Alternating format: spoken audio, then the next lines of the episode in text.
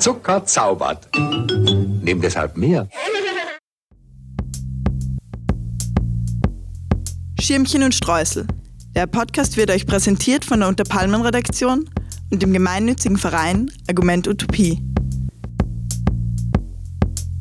Hallo und willkommen beim Schirmchen und Streusel Podcast. Ich bin Max von Argument Utopie. Heute sitze ich hier zusammen mit Lena Köhler und Viktoria Spielmann. Vicky ist bei den Alternativen und Grünen Gewerkschafterinnen und sie ist AK-Rätin. Den meisten Twitterantinnen unter uns ist sie wahrscheinlich besser als Vicky Spielfrau bekannt. Hallo Vicky und hallo Lena. Hallo, danke. Hi. So wie immer haben wir auch heute eine Süßspeise da und zwar einen Eisbecher mit Schirmchen und Streusel. Köstlich. Passt zum Thema. Warum passt es dann zum Thema? Naja, weil irgendwie Eis essen im Winter bei ähm, ja, den klimapolitischen Gegebenheiten ist schon lustig. Und es beginnt schon zu schmilzen. Genauso wie das Polareis. Ich sehe einen Eisbären, er rutscht. Schmelzendes Polareis und heiße Sommer. Genau das ist auch das Thema, über das wir heute reden wollen. Das Klima. Die Klimakrise ist in aller Munde. Fridays for Future bringt Millionen Menschen auf die Straße. Die Grünen feiern sowohl in Österreich als auch in Deutschland große Erfolge.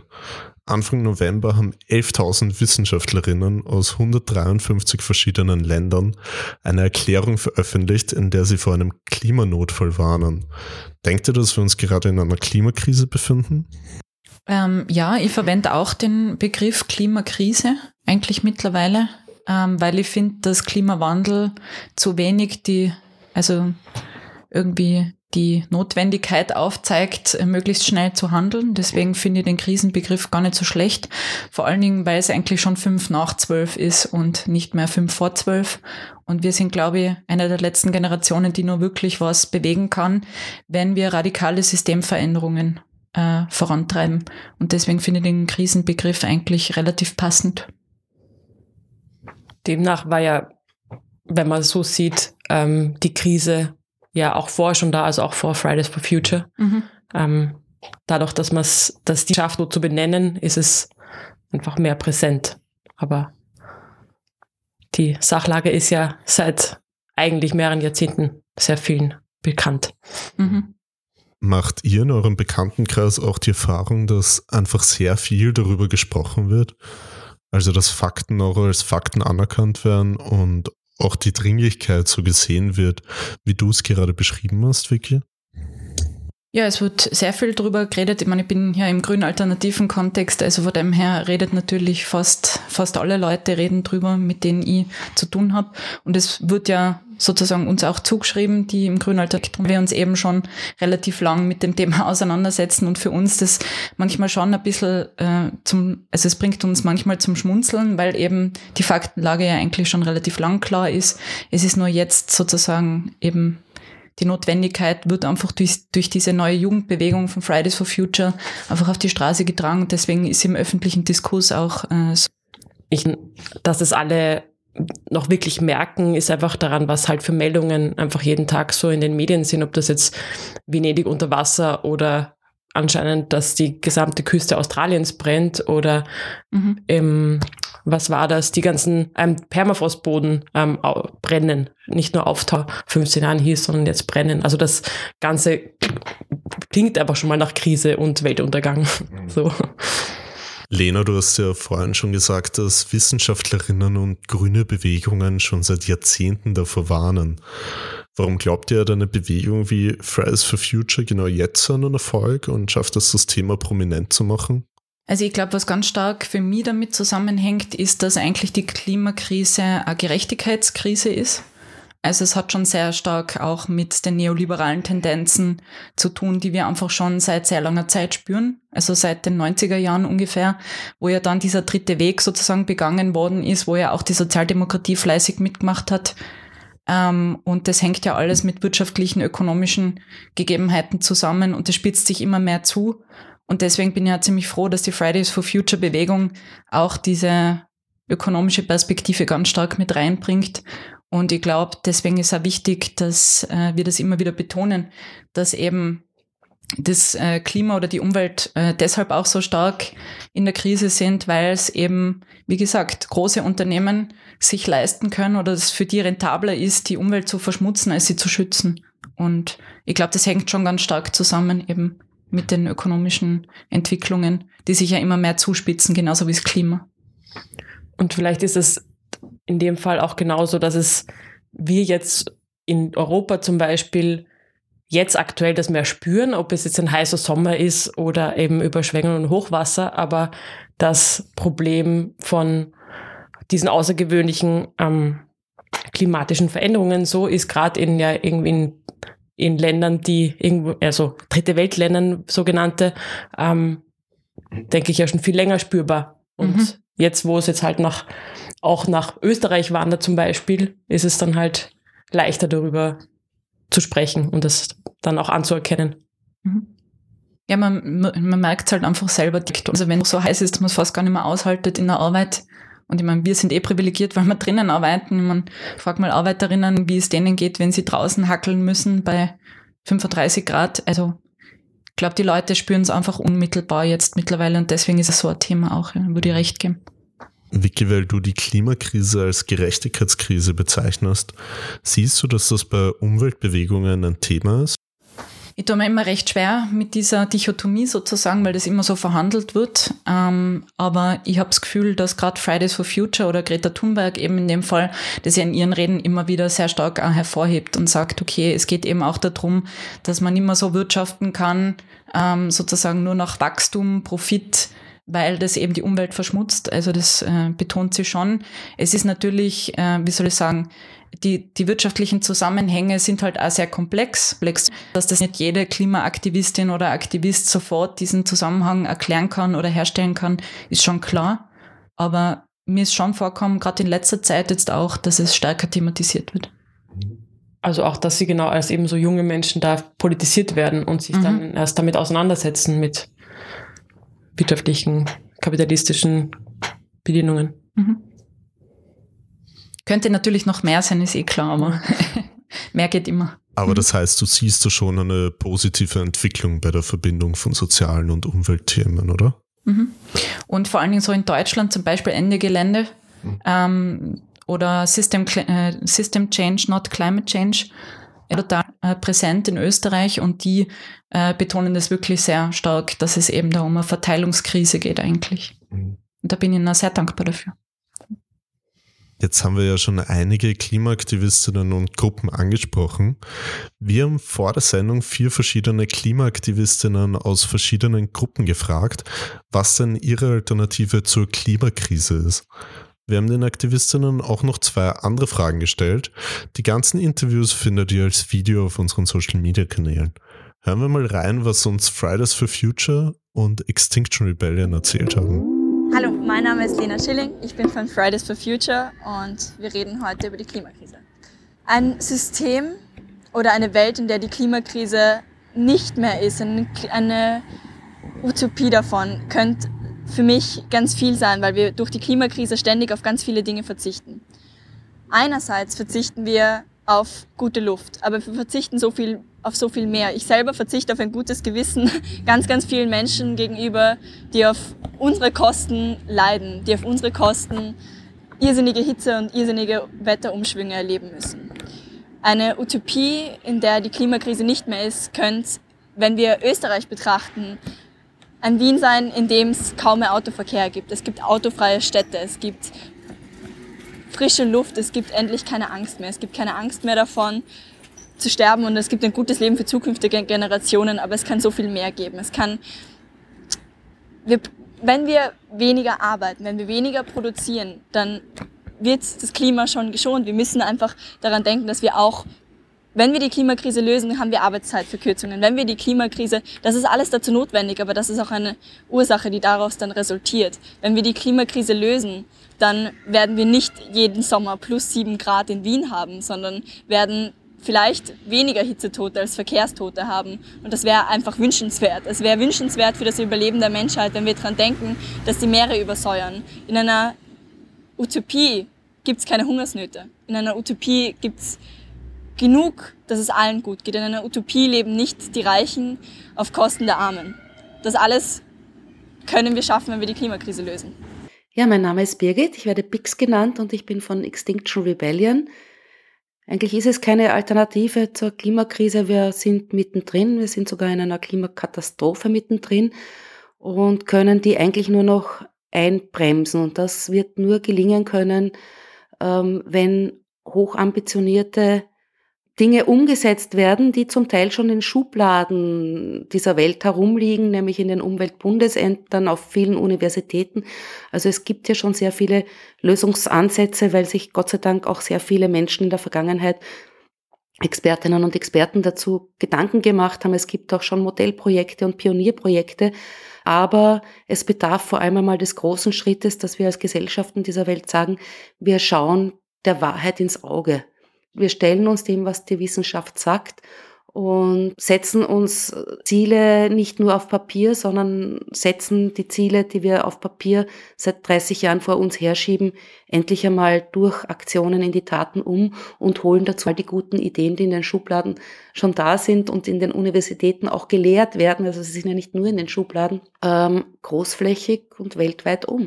Das waren Lena Schilling von Fridays for Future und Bix von Extinction Rebellion. Lena hat gesagt, dass ihr gutes Gewissen gegenüber Benachteiligten unter der Klimakrise leidet. Das erinnert mich an das, was du, Vicky, vorhin gesagt hast, dass die Klimakrise auch eine Gerechtigkeitskrise ist. Mhm. Ja, absolut. Was mir bei ihrem Statement gut gefallen hat, sind zwei Dinge. Nämlich das eine war die Utopie konkret zu formulieren, ähm, weil ich es immer wichtig für wichtig halt ähm, wenn man sich über gesellschaftliche Entwicklungen hält, dass man äh, mal ein Bild zeichnet, wie es denn anders sein könnte, weil man immer so in dieser Rechtfertigungsschleife drinnen ist und immer das Gefühl hat, man muss irgendwie das Schlechte ein bisschen besser verwalten. Aber es geht nicht darum, ein bisschen zu verwalten, sondern eben alles für alle gut zu machen. Es hat mir sehr gut gefallen. Und äh, auch ihre Aussagen äh, oder ihr Framing eigentlich zu dem Verzicht also das habe ich ganz gut gefunden, weil das wird ja immer so gesagt oder in diesen ganzen Klimadebatten, ja, man müsste ja immer auf so viel verzichten und man muss immer schlechtes Gewissen haben. Und ich denke mir halt so, ja, ein schlechtes Gewissen ist ja manchmal auch okay, weil es halt auch zum Nachdenken anregt und einmal den eigenen Standpunkt vielleicht ein bisschen in Frage stellt. Ich das nicht echt finde, sich da mal Gedanken zu machen. Aber eigentlich man ja große systemische Veränderungen bräuchten und nicht immer diese Individualkritik sozusagen. Also immer zu sagen, ja, du musst jetzt auf was verzichten sondern dass sie eben auch sagt, so man verzichtet halt einfach auf ganz viel Lebensqualität und man verzichtet halt auch drauf, äh, sozusagen die Wetten. Das hat mir eigentlich ganz gut gefallen von ihr. Wenn man da was machen will bei der Klimakrise, dann muss man äh, sehr starke Umverteilungsmaßnahmen setzen. Also deswegen auch zum Beispiel sowas wie äh, ökosoziale Steuersystem, was natürlich auf einer Metaebene immer total, also viele verstehen halt das Steuersystem nicht und wissen nicht, wie es funktioniert. Und mit Steuern zum Beispiel kann man halt sehr viel eben umsteuern und umverteilen. Und da wird es eben darum gehen, die benachteiligten Gruppen auch zu entlasten. Also wir haben nirgendwo ein Land fast in Europa, das mehr Steuern hat auf, auf Arbeit und gleichzeitig ähm, besteuern wir aber nicht Unternehmen, die das schädliches ähm, äh, Vorgehen haben. Und ich glaube, deswegen muss man das einfach anders verteilen. Und die globale Debatte ist natürlich auch deshalb interessant, weil eben wir profitieren halt im Westen, sage ich jetzt mal, sehr stark davon, dass man eben diese Leute in, in den Ländern, die benachteiligt sind, krass ausbeutet und ähm, deswegen braucht Verteileffekte. Und die würden ja auch global was ändern. Und das hat sie auch ja wirklich gut angesprochen, ob das jetzt Umverteilung ist oder auch Arbeitszeitverkürzung und solche mhm. Themen. Also da sieht man, dass diese Vorurteile mit, ähm, ach, die Fridays for Future, die kritisieren das ja alles super, super verkürzt auf Konsumkritik, ähm, gar nicht stimmen. Mhm. Ich tue mir halt mit Extinction Rebellion ein bisschen schwer, eben mit diesen Weltuntergangsprophezeiungen. Äh, es hat fast so ein bisschen was Sektenartiges. Mhm. Ähm, ich finde gut, auf die und verschiedene Aktionsformen umsetzen. Aber ähm, ich würde, glaube ich, das Framing nicht so verwenden in der Form.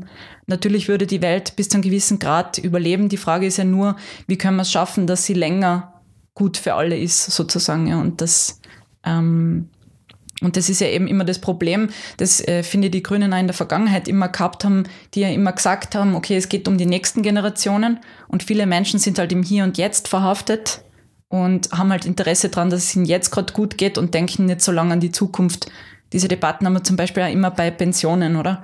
Also da sagen immer alle so, naja, interessiert mich ja jetzt nicht, ich bin ja jung und was, was schert mir das im Alter? Und äh, das ist prinzipiell ein Problem, dass man da Bewusstsein schaffen muss. Aber wie gesagt, ich bin eher Fridays for Future Anhängerin von der Aktionsform her und allem. Also ich denke, dieses Weltuntergangsstimmung, ähm, also wenn man es darauf runterbricht, dass ähm, das Überleben der Menschheit gefährdet ist, dann würde ich auch sagen, dass das, dass ich der Menschheit zutraue, dass es die gibt, die genügend Geld haben, die in westlichen Ländern wohnen, wo ähm, die Wissenschaft und ähm, die ganze Technologie zur Verfügung steht, einfach ähm, nicht aussterben werden. Aber eben in sehr vielen Ländern, wo das nicht der Fall ist oder wo tatsächlich mal eine Naturkatastrophe hereinbrechen kann, dass das natürlich dann die schon betrifft. Vicky, du hast ja vorhin schon recht konkrete Maßnahmen zur Lösung der Klimakrise angesprochen wie zum Beispiel eine Steuerentlastung von Geringverdienenden und eine höhere Besteuerung von klimaschädlichen Unternehmen. Auch Lukas vom Klimacamp bei Wien hat uns sehr konkrete Vorschläge zur Lösung der Klimakrise genannt. Hören wir uns doch mal seinen Einspieler und auch den von Ruth von System Change, Not Climate Change an. Hallo, äh, mein Name ist Ruth. Ich komme von der Gruppe System Change, Not Climate Change. Und unsere Alternative zur Klimakrise ist Klimagerechtigkeit. Äh, wenn wir uns für Klimagerechtigkeit stark machen, dann geht es uns dabei mehr als nur um den Erhalt unserer physischen Lebensgrundlage. Äh, es geht uns um eine Gesellschaft, in der wir alle ein gutes Leben führen können, ohne auszubeuten und ausgebeutet zu werden. Klimagerechtigkeit ist auch die Forderung nach einer Wirtschaft, die auf Kooperation und Bedürfnisbefriedigung anstelle von einer Profitlogik setzt. Es ist aber auch die Forderung nach Städten, die für Menschen anstelle von Autos geplant werden oder für Friedenspolitik anstelle von geopolitischen Machtspielen. Klimagerechtigkeit ist deshalb so attraktiv, weil sie sich nicht mit technologischen Scheinlösungen zufrieden gibt, sondern für eine solidarische Lebensweise steht, äh, in der wir alle ein gutes, befreites Leben führen können bin vom Klimacamp bei Wien und wir versuchen beim Klimacamp Alternativen eigentlich direkt auszuprobieren und auch zu leben. Für uns muss ähm, die, die Klimakrise auf jeden Fall eine klimagerechte äh, Lösung haben, äh, weil die Klimakrise äh, hat als Folge und Ursache ganz viele soziale Fragen eigentlich. Also ganz viele soziale Ungerechtigkeiten sind zum einen in unserer Produktionsweise Ursache für die Klimakrise, aber auch, auch Folge. Und damit müssen wir uns irgendwie auseinandersetzen. Und wir glauben, es gibt schon total viele gute Alternativen. Äh, innerhalb Familien oder in, mit befreundeten Menschen ist zum Beispiel der Umgang äh, ganz anders als in der Öffentlichkeit ganz oft. Also da spielen finanzielle Mittel nicht so eine Rolle, spielen Statussymbole nicht so eine Rolle. Und das versuchen wir auch beim Klimacamp zu leben. Und auch wirtschaftlich gibt es total viele coole Alternativen schon, zum Beispiel solidarische Landwirtschaft oder Carsharing, Fahrradkollektive in Städten oder äh, lokale und dezentrale Energiegenossenschaften, wo versucht wird, äh, die Energie äh, auf eine nachhaltige Art und Weise direkt zwischen Produzierenden und Konsumierenden äh, zu vermitteln. Und das sind alles total coole Sachen, die wir versuchen aus Klimacamp zu holen. Und gleichzeitig müssen wir uns irgendwie auch, auch weiterbilden, weil das auch strukturelle Probleme sind in unserer Gesellschaft. Und deshalb müssen wir uns mit Sexismus, Rassismus, äh, Diskriminierungsformen und kapitalistischer Ausbeutung auseinandersetzen. Und äh, was wir dann auch beim Klimacamp entwickeln, müssen wir auf die Straße tragen bei direkten Aktionen, um auch die Gesamtgesellschaft irgendwie mitzunehmen. Das waren Ruth von System Change, Not Climate Change und Lukas vom Klimacamp bei Wien. Lukas hat ja sehr konkrete Maßnahmen genannt. Was haltet ihr von denen? Ja, also mein Herz hat gelacht bei der solidarischen Landwirtschaft. Also das sind wirklich solche ähm, Entwürfe, finde ich, die ganz spannend. Also generell mal sich zu überlegen, es gilt ja nicht nur für die Landwirtschaft, sondern generell solche Kollektive zu bilden, wo man quasi wieder für sich selber produziert und nicht eben oder für die, für die Gesellschaft produziert, aber eben nicht in dieser kapitalistischen Verwertungslogik, wo es halt nur um Profitmaximierung geht und quasi produziert wird bis zum Geht nicht mehr, was ja auch wieder total klimaschädlich ist. Das ist auch wirklich sehr gut gefunden und ist wirklich äh, ja, wie soll ich sagen, eine, eine Kollektivierung äh, von Lebensumständen finde ich eigentlich immer recht spannende ähm, Sachen. Oder eben auch diese Fahrradkollektive. Mhm. Gibt es ja schon ganz viel. In Wien gibt es überhaupt viel. Da sind andere Städte noch weit hinten. Aber halt denen das auch ermöglichen können. Also man muss die politischen Rahmenbedingungen schaffen, dass die das auch wirklich machen können. Weil so ist es halt immer ein totaler Kraftakt sozusagen gegen das ähm, etablierte System vorzugehen. Und auch wirtschaftlich schwierig, oder? Total. Weil man eben in einer Marktlogik drinnen ist, die ja eben mit Konkurrenzverhältnissen konfrontiert ist und man dann immer quasi in der, im Produktionsnachteil ist. Und deswegen hat mir das auch gut gefallen, wie er gesagt hat, dass eben die Produktionsweise auch um, umgestellt werden muss. Und es muss halt auf großer politischer Ebene funktionieren, weil vereinzelt ist das eh schon mal gut. Aber wie gesagt, diese alternativen Entwürfe müssen wir stärker thematisieren, glaube ich. Wie müsste die Produktionsweise dann umgestellt werden? Ja, ebenso die Frage nach dem ewigen Wirtschaftswachstum, ob das sozusagen immer der Indikator sein darf für alle wohlfahrtsstaatlichen Entwicklungen. Also auch die Kollektivverträge oder Kollektivverträge laufen ja so, dass man sich immer anschaut, wie ist das Bruttoinlandsprodukt, wie hoch ist es gerade, äh, wie hoch ist gerade die Produktion und sich sozusagen immer nur nach diesen Kriterien ausrichtet. Also es bräuchte halt da einfach ähm, andere Indikatoren äh, zur Berechnung des Wohlstands als jetzt das reine Bruttoinlandsprodukt, sage ich mal. Und natürlich sind bei solchen Dingen, sind das natürlich immer globale Fragen und oder erstmal national, aber dann natürlich ähm, europäische und, und, und globale. Also dass man nur dann diese, diese alternativen Modelle wirklich lösen. Aber wie man jetzt zum Beispiel, wie ich es zum Beispiel auch finde ich beim Thema Wohnen sieht, bei, bei solidarischen ähm, Wohnformen, wo sie immer mehr ähm, Häuser aufkaufen auf Kredit und so, dass man auch schon sieht, dass es halt, dass sich das in verschiedene Städte weiterpflanzt und das ist ja mit, mit solchen ähm, Dingen wie der solidarischen Landwirtschaft sehr ähnlich. Also auch da kann es einfach auch weitergehen. Funktioniert offensichtlich auch. Ja, und prinzipiell ist ja so, dass man mit, ähm, mit, einer, mit einer extremen Transformation der Arbeitswelt konfrontiert sind, also auch durch die Digitalisierung. Und ich finde halt, dass genau diese Digitalisierungsgewinne, die halt massiv sein werden, äh, gerecht verteilt werden müssen. So, also dass es eben nicht dazu führen darf, dass, weil das kommt ja dann immer als Argument, wenn man sagt, ja, äh, die Digitalisierung ist so schrecklich, weil dann verlieren alle ihre Arbeitsplätze. Naja, dann hat man halt auch weniger Arbeit und dann muss man die Arbeit anders verteilen und halt eben radikal verkürzen. Und ähm, solche Entwicklungen müssen wir einfach stark mitdiskutieren, glaube ich. Ich fand den Satz von Ruth schön, dass Städte für Menschen und nicht für Autos gebaut werden sollten. Wir sitzen ja hier in Wien, wo nahezu jede Gasse für Autos gebaut ist. Könnt ihr euch überhaupt eine Stadt vorstellen, in der keine Autos existieren? Ja, das ist die absolute Wunsch. Und ich finde es immer wieder interessant, immer wenn ihr das zum Beispiel Twitter eben ja so, ich hätte gern autofreie Städte oder mal autofreie Stadt oder zumindest einzelne Stadtteile, die nicht mehr ganz äh, befahrbar sind, da kommt wirklich immer ein massiver Shitstorm, ja, weil einfach das so ein Statusmodell ist, äh, also ein Statussymbol, das Auto ähm, der individuellen Beweglichkeit sozusagen, dass man das einfach nicht aufgeben will und das ist immer sehr interessant, wie, also da ist man wirklich mit sehr, ja, sehr viel Hass konfrontiert, wenn man irgendwie klimaaktivistisch irgendwie argumentiert. Also ich wohne selber am Gürtel und es ist halt einfach der Lärm ein Wahnsinn, es ist die Feinstaubbelastung ein Wahnsinn.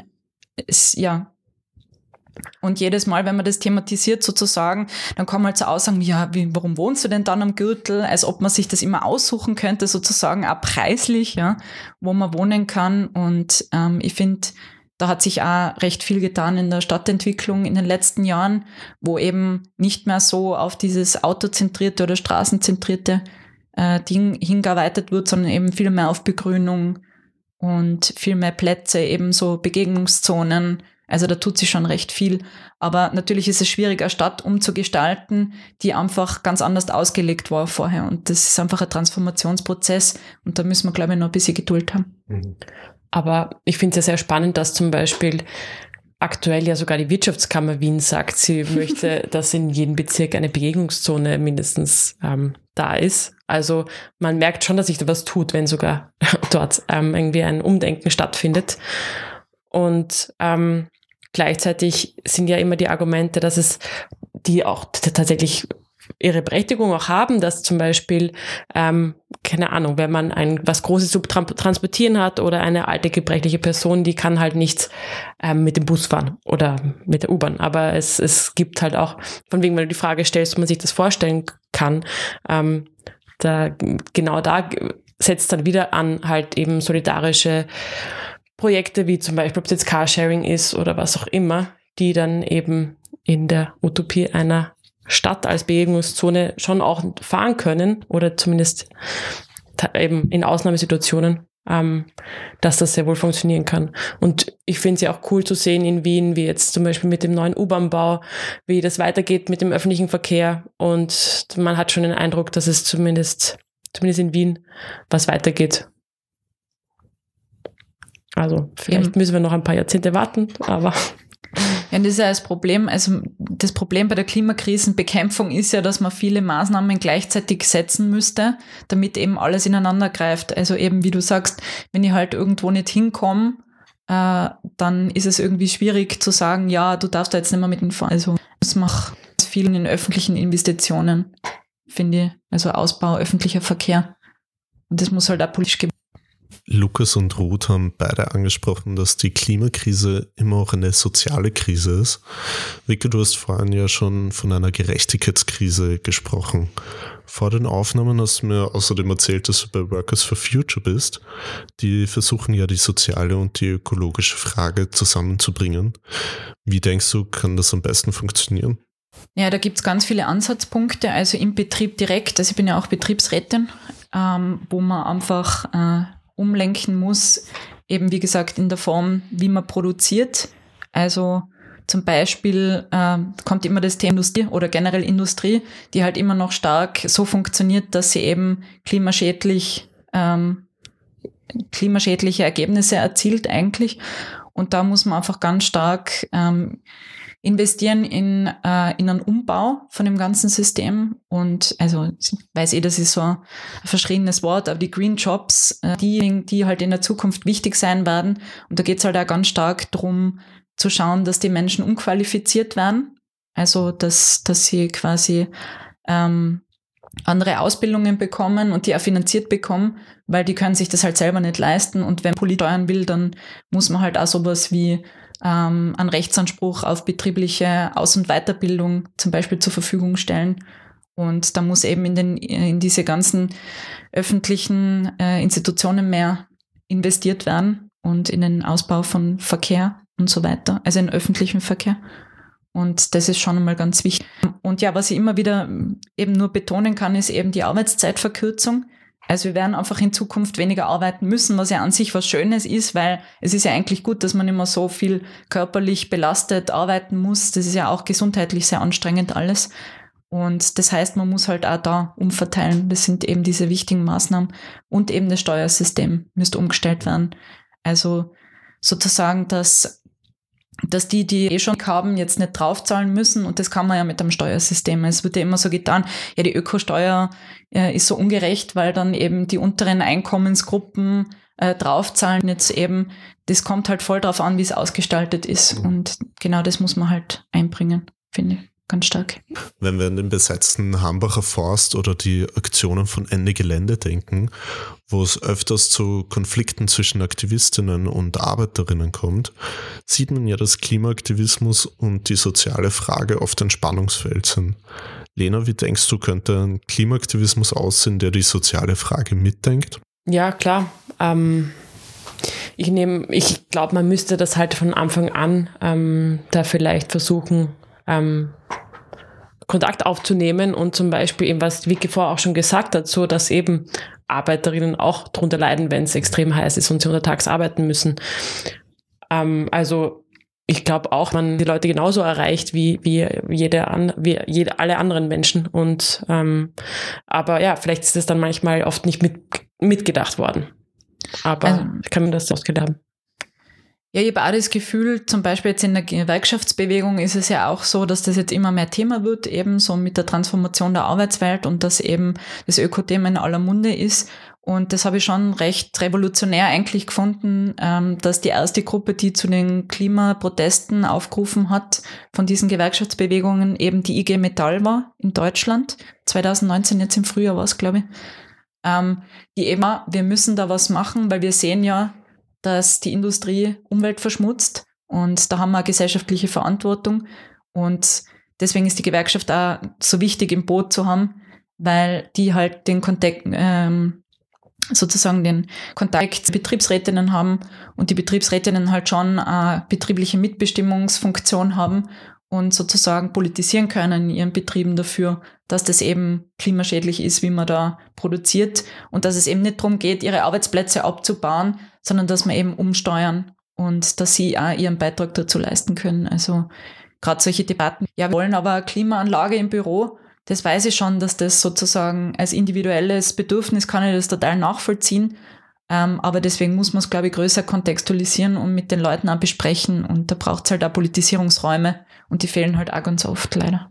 Zusammenfassend könnte man sagen, dass Klimaaktivismus und der Kampf gegen die Klimakrise immer auch sozial gedacht werden müssen, oder? Genau, es betrifft die Leute am meisten, also eben die unteren äh, Einkommensschichten oder eben die Ärmsten, die können sich halt nicht leisten, sage ich mal, zu legen und ist auch nicht wünschenswert, aber es ist einfach, es zeigt einfach eben, dass das schon eine soziale Frage ist und die meisten eben auch davon betroffen sind, die ärmer sind, sage ich jetzt mal, von der Klimakrise noch stärker betroffen sind. Damit kommen wir auch schon zum Ende von dieser Folge. Wir freuen uns über Anregungen, Kritik oder Fragen. Schreibt uns dazu einfach auf Social Media, per Handy, per E-Mail oder schickt uns eine Sprachnachricht per WhatsApp, Telegram oder Signal. Die nächste Schirmchen- und Streusel-Episode wird sich dem Thema Pro-Choice widmen. Danke Vicky, danke Lena und bis zum nächsten Mal mit Schirmchen und Streusel. Ohne eure Unterstützung kann es die Projekte von Argument Utopie nicht geben, darunter dieser Podcast und die Zeitung unter Palmen. Wir freuen uns über Spenden und neue Fördermitgliedschaften. Mehr Infos hierzu auf unserer Homepage unter palmen.net. Und nicht vergessen, egal was es gibt, Hauptsache mit Schirmchen und Streusel.